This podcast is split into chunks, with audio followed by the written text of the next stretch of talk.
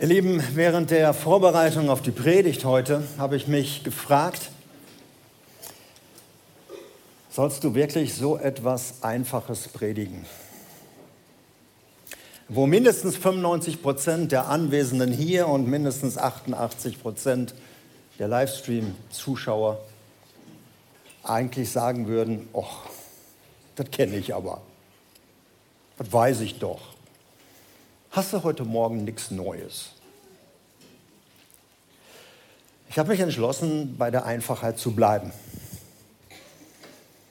und immer einfacher zu werden. Das ist gut. Wir haben das Thema starkes Fundament. Und Ulrike hat letzten Sonntag ein starkes Fundament ihres Lebens gepredigt, das Gebet. Kommunikation mit Gott. Audienz beim König der Könige. Das Reden mit dem Herrn der Herren, alles das ist Gebet. Und Ulrike hat das anhand eines Kindergebetes uns nahegebracht.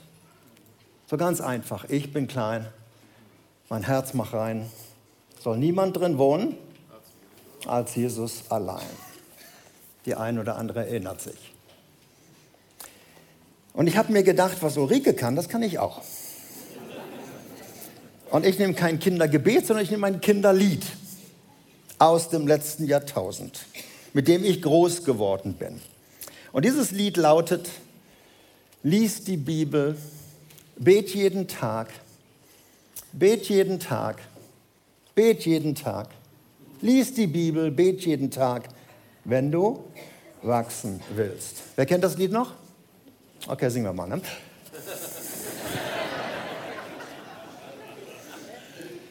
Ihr Lieben, viel mehr möchte ich heute Morgen gar nicht sagen. Lies die Bibel. Wenn du erwachsen werden willst, nicht wenn du älter werden willst, das wirst du sowieso auch ohne Bibel lesen. Aber wenn du reifer werden willst und wenn du erwachsen werden willst, wenn du wissen willst, wo es lang geht, wenn du auf deiner Lebensreise sicher sein willst, bei allen Unsicherheiten, und wenn du ans Ziel deiner Reise kommen willst, da, wozu du bestimmt bist, lies die Bibel und bet jeden Tag. Und darüber möchte ich heute sprechen. Ja, es ist ein, es ist ein Kinderlied von Anno Tubak. Anno Tubak hat viele Lieder geschrieben. Aber es ist auch heute Morgen für Erwachsene. Die Kinder sind ja nicht unter uns. Und deshalb dürfen wir uns dieser einfachen Botschaft stellen. Und deshalb habe ich natürlich ein paar Fragen für dich heute Morgen, die du so innerlich beantworten musst, musst nicht aufzeigen. Liest du die Bibel? Wenn ja, nach welchem Prinzip? Nach welchem Kriterium? Nach Lust und Laune? Nach einem Plan, nach dem Aufstehen oder vor dem Zubettgehen, nach den Börsennachrichten oder wenn du zufällig Zeit hast. Dann wahrscheinlich eher selten, denn wer hat schon von uns Zeit? Eine weitere Frage, welchen Stellenwert hat die Bibel für dich, für dein Leben? Hat dein Sohn, deine Tochter schon mal dich Bibel lesen gesehen? Und vielleicht sogar gefragt, Papa, was liest du da? Oder Mama, was liest du da? Oder Opa oder Oma. Hast du mit deinem Kind, nachdem es selbst lesen konnte, auch schon mal die Bibel gelesen? Außerhalb der Kinderbibel mit einem Teenager.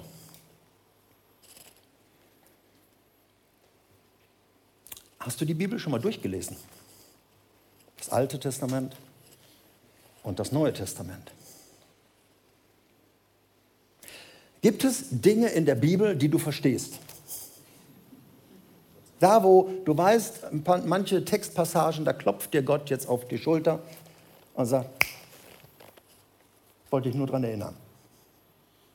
Da ist noch ein Anruf nötig, da ist noch ein Brief zu schreiben, da ist noch etwas zu tun.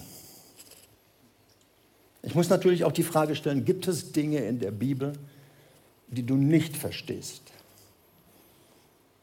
Und wenn du jetzt gedanklich nicht aufzeigst, dann ist das ein Beweis, dass du die Bibel nicht liest. Ich glaube, wir sind hier unter uns. Bei dieser Frage müsste jeder, der schon mal eine Bibel gelesen hat, aufzeigen. Es gibt eine Menge, die ich nicht verstehe und ich würde auch als Erster aufzeigen. Ihr Lieben, das Ziel heute der Predigt ist, dir nicht jetzt ein schlechtes Gewissen zu machen und sagen, liest noch genug die Bibel, sondern dich zu ermutigen. Diese Aussage liest die Bibel als Ermutigung und nicht als Druck und moralisches Verständnis und sagt, du musst Bibel lesen, sondern einfach, mach's doch einfach, wenn du reifen willst. Ich habe jetzt nicht mehr Fragen, sondern jetzt ein paar Infos. Ich habe euch hier vorne ein paar meiner Büch Bibeln mitgebracht. Ähm, relativ alt, also auf der rechten Seite hier von meiner Seite, die sind alle recht alt. Die ist zum Beispiel aus dem 17. Jahrhundert.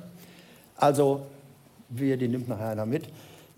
Einige andere könnt ihr dann mitnehmen.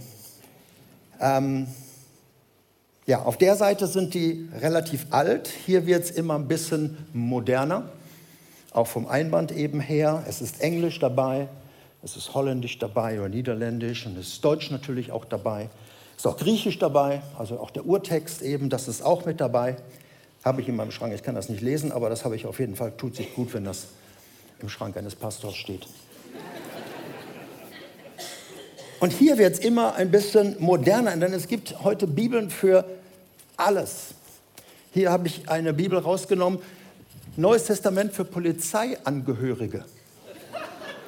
Wer immer das ist, also natürlich hat die Polizei auch Angehörige, ein neues Testament für sie. Die Bibel für Sportler, zum Beispiel hier Eishockey-Profis. Die Bibel für Sportler. Die Bibel für Trucker, für Lkw-Fahrer. Freunde von uns verteilen die regelmäßig eben. Und die Bibel für Motorradfahrer. Die Bibel für Teens, die Bibel für Frauen, alles ist hier vorne, alles so extra Ausgaben. Es gibt auch eine Übersetzung für Metzger, das ist die, die Schlachterbibel, die ist irgendwo hier vorne. Übersetzung. Also jeder hat so sein, sein Ding letzten Endes.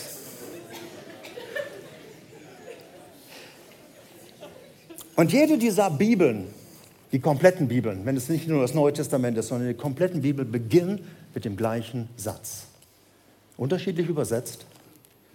Und es beginnt am Anfang schuf Gott. Keine der Bibeln fängt an mit dem Beweis Gottes, sondern er ist da.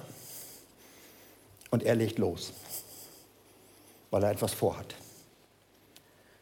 Und 65 Bücher später steht nochmal drin, im letzten Kapitel, Freunde, ich mache nochmal alles neu. In Klammern, der Mensch hat viel reingefuscht, viel ist kaputt gegangen, unter dem wir auch leiden, für das wir auch am Anfang gebetet haben. Ich mache alles neu. Und dann wird das alles nicht mehr sein. Tod, Geschrei, Trennung, alles das, was uns in der Zwischenzeit ja, das Leben oft so schwer macht. Und das ist der Inhalt der Bibel. Und dann hat jemand gesagt, ich versichere euch, Himmel und Erde werden vergehen, aber meine Worte werden nicht vergehen. Und er hat dann auch noch gesagt, und das ist kein geringer als Jesus selbst, wer diese meine Worte hört aber nicht nur hört, sondern sie auch tut. Wer also sein Leben danach ausrichtet, der gleicht einem klugen Menschen, der sein Haus auf Felsen baute. Und als die Stürme tobten und die Wellen das, in das Haus schlugen, also als es draußen ungemütlich wurde und sogar gefährlich wurde, blieb das Haus stehen, denn es war auf einem festen Fundament gebaut. So endet die berühmte Bergpredigt Jesu Matthäus 7, 24. Und dieses Fundament ist nach wie vor die Bibel. Und ich rate dir, sie zu lesen. Schätzungsweise 40 Millionen Haushalte in Deutschland haben eine Bibel. Irgendwie ist die reingekommen, oft durch Konfirmation oder was auch immer. Aber ich befürchte, es gibt einen sehr niedrigen Prozentsatz von Menschen, die die Bibel schon mal gelesen haben, die überhaupt wissen, wo die ist, ob Keller oder Speicher. Und es gibt einen geringen Prozentsatz von Menschen, die die Bibel auch schon mal gelesen haben. Wisst ihr, das ist, ist oft so, wenn, wenn dich jemand fragt und sagt, hast du das neue Buch von Noah Gordon gelesen? Oder wem auch immer. Und du sagst, boah, nee, finde ich langweilig. Ja, hast du es gelesen? Nö. Ja, du musst es lesen, dann kannst du zur Entscheidung kommen. Und bei der Bibel ist das genauso. Die Bibel, oh, das ist doch ein altes Buch. Das sieht doch keinen. Ist doch langweilig. Hast du schon mal gelesen? Nö. Da liest die Bibel. Und dann kommt zu einem ganz anderen Urteil. Ein paar nackte Fakten. 40 Autoren hat Gott sich ausgeguckt. Nicht alle wollten schreiben. 40 Autoren schrieben die Bibel, ohne dass jemand von ihnen wusste, dass er die Bibel schreibt. Briefe, Chroniken, Geschichten. 40 Autoren, hochstudierte Menschen, da war ein Arzt auch dabei. Einfache Handwerker, Fischer, Hirten, sogar Finanzbeamte schrieben die Bibel.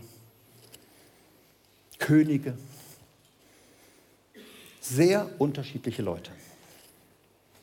Und sie ließen sich Zeit, beziehungsweise Gott ließ sich Zeit, in einem Zeitraum von 1600 Jahren. Die meisten von uns können das nicht zurückdenken, da waren wir noch nicht. 1600 Jahre schrieben sie die Bibel. Insgesamt 66 Bücher.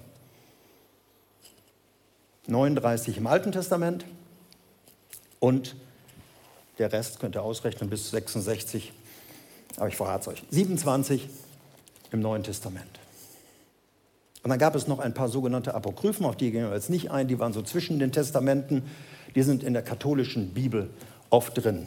Da steht das dran, die Bibel einschließlich der Apokryphen. Geschrieben haben diese 40 Autoren in unterschiedlichsten Regionen und Ländern, nicht alle in Israel sondern es wurde geschrieben in Wüsten, in Großstädten, auf dem Wasser, in Dörfern, in Hochbuchen, Hochburgen des Wissens, in einfachen Kulturen, in den Wüsten Arabiens, der Wüste Sinai, in Persien, in Babylonien, der Hochburg des Wissens, in den Katakomben Roms und auf einer einsamen Insel im Ägäischen Meer auf Patmos, wo das letzte Buch geschrieben wurde. Übersetzt mittlerweile in über 2000 Sprachen und Dialekten. Der Koran ist nur in 128 Sprachen übersetzt, die Bibel in über 2000 Sprachen weltweit. Und ihr Lieben, getrieben wurden alle diese 40 von einer Person vom Heiligen Geist. Oder man kann auch sagen, von Gott selbst. Er berücksichtigte den Background, er berücksichtigte die Persönlichkeit. Die Evangelisten Matthäus, Markus, Lukas, Johannes, die waren alle sehr, sehr unterschiedlich und schreiben auch sehr, sehr unterschiedlich. Gott hat das benutzt. Unterschiedliche Schreibstile.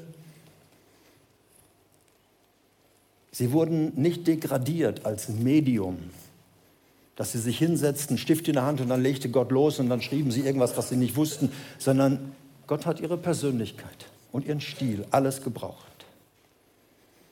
Und die Botschaft, die sie schrieben, ob es Chroniken waren, ob es Briefe waren, ob es die Evangelien waren, keine dieser Briefe oder Bücher brachte ihnen Ruhm und Erfolg ein, wie so Autoren sagen. Oh, schreib noch ein Buch, schreib noch ein Buch. Paulus hat nicht so viele Bücher geschrieben oder so viele Briefe geschrieben, weil er dadurch berühmt wurde und auch reich wurde, sondern ganz im Gegenteil. Sie haben oft Spott bekommen, Verachtung, Hohn, Gewalt, Ablehnung, Gefängnis und viele von ihnen sind auch umgebracht worden. Also niemand wollte sich einen Namen machen, sondern sie mussten schreiben. Und manche wollten auch schreiben, wie der Arzt Lukas, der sich hingesetzt hat und gesagt, ich habe jetzt ganz viel geforscht und ich will das schreiben. Das Lukas Evangelium und die Apostelgeschichte. Und in aller Verschiedenheit der Autoren, 1600 Jahre, in unterschiedlichen Kulturen, Zeitepochen, ein Buch, was wir hier haben. Ihr Lieben, stell dir mal vor, ein Buch über Medizin, Gesundheit, Operationen, Krankheit, Heilungen. Ein Buch über 1600 Jahre zu diesem Thema, vom Jahre 400 bis heute. Wie oft wäre dieses Buch überarbeitet worden? Was die Mediziner heute für Erkenntnisse haben und können. Sie hätten gelächelt über das, was im 800 nach Christus, 1200 nach Christus. Schamanen lassen grüßen, Medikus lässt grüßen. Das Buch wäre sehr häufig überholt worden. Die Bibel ist nie angepasst worden. Unterschiedliche Übersetzungen, ja. Aber Gott hat nicht einen neuen Band rausgebracht, so nach dem Motto, der Mensch ist cleverer geworden, ich muss mit dem anpassen. Gott hat auch nie was revidiert. Er hat gesagt, ach, damals, das kann man nicht mehr so sehen, äh, heute sieht man das anders. Er muss das nicht. Ob du in deine Ehe guckst, ob du in deine Familie guckst, ob du in dein Single-Dasein guckst, ob du in deinen Beruf guckst, ob du an dein Rentendasein guckst, ob du in der Jugendzeit guckst, egal wo du gerade stehst, auf deiner Lebensreise unterwegs bist. Die Bibel ist hochgradig aktuell. 100% Gottes Wort und 100% Menschenwort. Und diese Spannung dürfen wir nicht auflösen. Wisst ihr, die Theologen behaupten, die Bibel ist eine Buchsammlung, wo Gott ab und zu mal zu Wort kommt. Also wo Gott ab und zu mal zitiert wird. Da hatte einer einen Traum und meinte, Gott hat zu ihm geredet und so weiter. Meine Überzeugung ist, die Bibel ist Gottes Wort. Ein Licht auf meinem Weg, ein Fundament, auf dem ich stehe eine Orientierungshilfe, wenn ich den Wald vor lauter Bäumen nicht sehe. Leitplanke, die mich bewahren vor dem Absturz. Und Gott hat sich sehr viel Zeit gelassen, dieses sein Buch schreiben zu lassen. Und er hat sehr darauf geachtet, dass du es irgendwann in den Händen halten kannst, wenn du möchtest. 2. Petrus 1, da heißt es, ihr sollt nicht vergessen, dass niemand eine Weissagung der Heiligen Schrift, das bezieht sich da noch auf das Alte Testament, dass niemand eine Weissagung der Heiligen Schrift eigenmächtig auslegen darf, denn diese sind ja nicht zufällig jemandem eingefallen, sondern der Heilige Geist hat Menschen dazu bewegt, Gottes Gedanken für uns auszusprechen. Und in diesem Buch, das ist meine alte englische Bibel, in der ich sehr gerne lese, in diesem Buch hat Gott seine Geschichte in die Geschichte der Menschheit eingewoben. Und deshalb stehen hier viele Dinge drin, wo der Verstand sagt, das kann doch wohl nicht wahr sein. Wie soll das denn passieren? Weil der Verstand halt immer nur unsere Ebene kennt. Und da passieren unglaubliche Ereignisse. Da baut ein Mann mitten in der Wüste ein Schiff und die Leute lachen sich 120 Jahre kaputt. So lange hat er gebaut. Anstatt mal einmal zu fragen, hör mal, hast du einen Auftrag? 120 Jahre Spott, als Noah die Arche baute. Da ist ein Sklavenvolk, was 400 Jahre als Sklaven gearbeitet hat bei einer Weltmacht, Ägypten. Und sie verlassen diese Weltmacht. Und die Ägypter stehen Spalier und applaudieren, damit die endlich ziehen. Da ist ein Meer, das teilt sich. Und 1,5 Millionen Nichtschwimmer. Die hatten alle keinen Freifahrten und Goldabzeichen an der Badehose. 1,5 Millionen können durchziehen. Über 40 Jahre versorgt ein Gott sein Volk mit einer Nahrung, die es vorher und hinterher nicht gab. Und erst als die ersten Dönerbuden aufmachte, hat Gott wieder seine Nahrung zurückgezogen. Und das Volk konnte sich dann selbst versorgen. Und da tauchen in diesem Buch immer wieder Wesen aus einer anderen Welt auf, die wir Engel nennen. Manchmal sichtbar, manchmal nicht. Und manchmal so sichtbar, dass sogar ein Esel anfängt zu reden. Und dieser Gott kann durch einen Esel reden, er kann auch durch Pastoren reden, aber er kann auch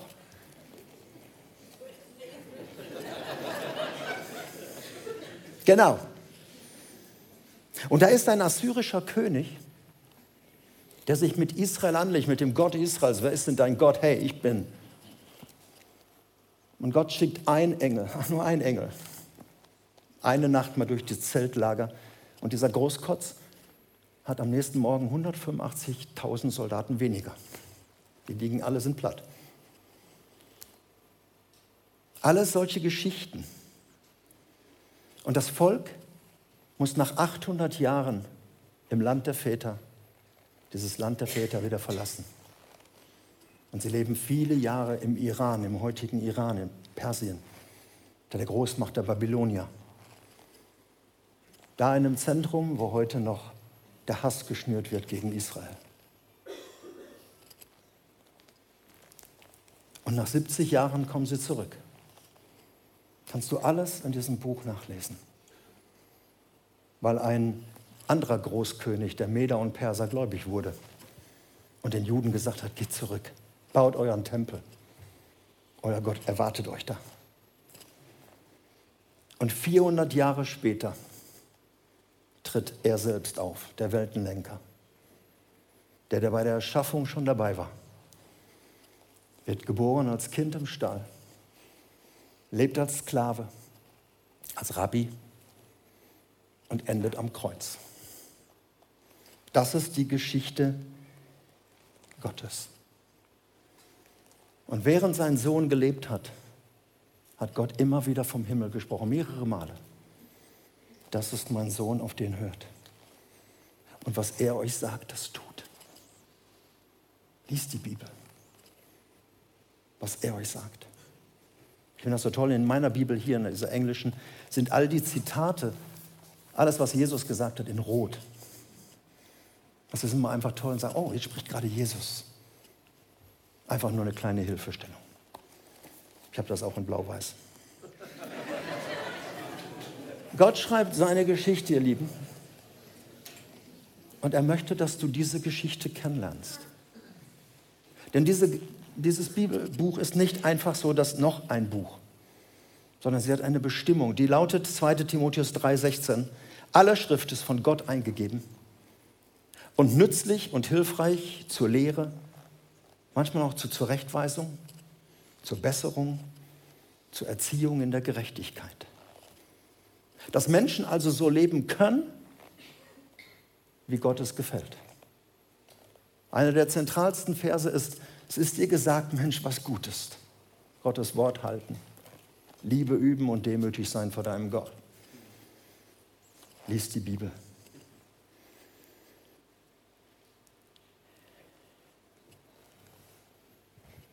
Zwei Sachen möchte ich dir noch sagen, um sie zu verstehen dass da nicht nur Geschichten drin sind, sondern auch manchmal Dogmatik und manchmal einfach geistliche Dinge, brauchst du einen Übersetzer.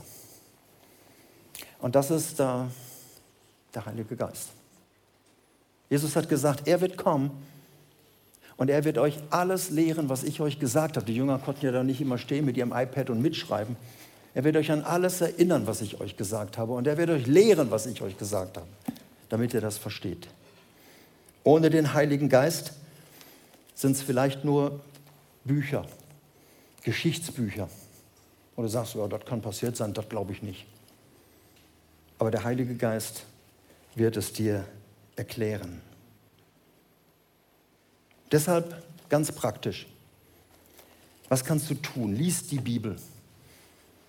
Ich empfehle dir jeden Tag. Ohne Druck. Aber dass du anfängst zu lesen und nimm dir eine zeitgemäße Übersetzung. Hoffnung für alle, gute Nachricht, damit ist es gestartet. Heute gibt es so viele. Meine Lieblingsübersetzung, ich lese gerade auch das Neue Testament durch. Das ist eine Übersetzung Willkommen daheim von Fritz Ritzhaupt. Einfach toll zu lesen, vor allen Dingen für Leute, die schon viel darin gelesen haben. Dass du dieses Buch mal wieder nimmst mit einer anderen Übersetzung. Und du wirst manchmal denken, oh, habe ich noch nie gelesen. Was steht denn, wie steht es denn bei Luther? Wie steht es denn bei der Elberfelder? Einfach spannend, nimm eine zeitgemäße Übersetzung. Dann möchte ich dich ermutigen, leb nicht nur von so kleinen Zetteln, so diese Bibelverse, die man so ziehen kann. Ist schön und manchmal ist es toll, aber nicht davon leben. So diese Ermutigungsverse. Ich bin bei dir, alles, was du tust, ich segne das. Manchmal braucht man auch andere Verse. Denn es gibt so Sachen, so auch der irische Segen, so alles so wird immer nur so positiv reingenommen. Möge immer die Sommer dich bescheinen. Es ist schön manchmal an einem schattigen Tag, aber ich würde auch den Kontext immer lesen, da wo diese Verse oft herkommen. Und dann kannst du auch die Bibel studieren. Mal ein Buch, wie den Römerbrief oder Jesaja. Oder, oder, oder. Und dann nimm dir eine Übersetzung, die genauer ist. Die Elberfelder, Luther, Züricher Bibel. Du kannst auch die Schlachterbibel dann nehmen. Das ist nah am hebräischen, griechischen Urtext, wenn du eine Bibel mal studieren willst. Aber eins möchte ich dir auch sagen, alle Fragen, alle Skepsis, alle Zweifel, auch an Gott, sind erlaubt. Die Menschen der Bibel wirst du ganz viel finden. Lies mal die Psalmen, die haben so viel gezweifelt. Haben die Gott verstanden? Nee. Und das bringen sie auch zum Ausdruck. Bleib nur mit diesen Dingen nicht alleine, sondern frage Gott. Sprich mit dem Heiligen Geist drüber. Rede in deiner Kleingruppe, das ist mit Live-Groups so gut mit Menschen drüber reden. Ich war letztens in Wuppertal in einer Kleingruppe, eben, da ging es um einen Bibeltext, der nicht so einfach war. Und dann haben wir zusammen drüber geredet. Bleib mit diesen Zweifeln und Ängsten und so nicht alleine. Und sag, ne, verstehe ich alles nicht und lege ich Sinn. Gott will dich unterweisen. Deshalb erwarte nicht das Reden Gottes zu dir, wenn du permanent sein geoffenbartes Wort links liegen lässt.